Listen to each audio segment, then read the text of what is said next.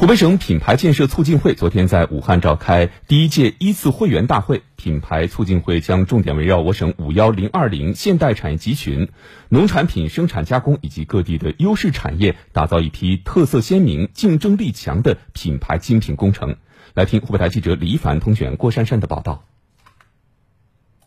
湖北省品牌建设促进会副会长马良表示，品牌促进会的成立首要任务是打造我省优势农产品精品。主要关注的还是第一个，就是我们的优势农产品。湖北是一个农业大省，食品工业是我们的第一大产业。我们现在湖北省有一百五十多个已经发布标准的国家地理标志产品，有现在已经走出海外了，像这个钱江小龙虾、洪湖莲藕，就是围绕他们，把他们的品牌价值进一步的挖掘和提升。湖北省是农业大省，是全国重要的水稻种植区和水产品生产加工区。目前，全省以创建绿色食品、有机食品和地理标志农产品为重点，大力推进农产品品质提升工程，已经培育出一批湖北农产品精品品牌，成功进入欧美市场。中国国家品牌网总裁吴伟表示，将进一步助推湖北的农产品向产业链的高端迈进。就未来湖北省的农业品牌的建设。啊，我们是第一个是要在每一个县都要建县的产业园。第二个呢，我们这次呢也要在武汉市，就在这些大的消费市场里面要建消费中心，就今后要建一县一管的消费中心。第一个是我们整个湖北一百零二个县全覆盖，啊，所以未来呢，我们是通过品牌供应链来推进整个湖北省的这个品牌的。湖北省市场监管局总经济师王琴表示，在完善区域品牌运行规则。培育机制和行动计划等方面发挥作用，结合我省五幺零二零现代产业集群的建设，还有各地的优势产业的发展，打造一批特色鲜明、竞争力强、市场口碑好的区域公共品牌，讲好我们湖北的品牌故事。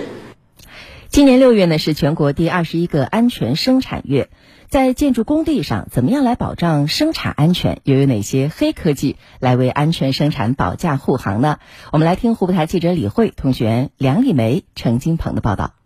视线盲区、夜间吊装是塔吊司机们日常工作的烦恼。但在中建三局总承包公司武汉市中心医院阳春湖院区项目，这些问题都被一一化解。项目机电负责人江天水告诉记者，该项目的塔吊司机比其他项目的塔吊司机多了一只眼睛。我们安装了那个吊钩可视化系统，那个司机在作业中会出现那种盲区，然后的话，他这个安装了这个吊钩可视化系统以后，可以就是说。嗯，扩展我们这个司机的视野，即便是在盲区的地方啊，也能够清晰的判断出这个吊钩的一个运行状态。除了可视化系统外，该项目塔吊机还安装了太阳能激光系统，通过白天太阳能充电，夜间在吊钩上形成一道绿色激光光束，这样能够起到夜间作业提醒的作用。将天水可以让这个在夜间施工的时候，这个司机啊指挥啊。准确的判断这个吊钩的一个运行状态，它的什么位置？这两个系统啊，都是为了提高这个塔吊的这个使用过程中的一个安全。江天水告诉记者，现在中建三局还研发了一种远程塔吊机，塔吊司机可以在室内通过多个摄像头完成这项工作，有利于改善他们的工作环境。接下来也会逐步推广应用。可以说是一个远程操作系统，它是有一个体感座椅。然后也是类似于这个可视化的一个界面，但是它有多个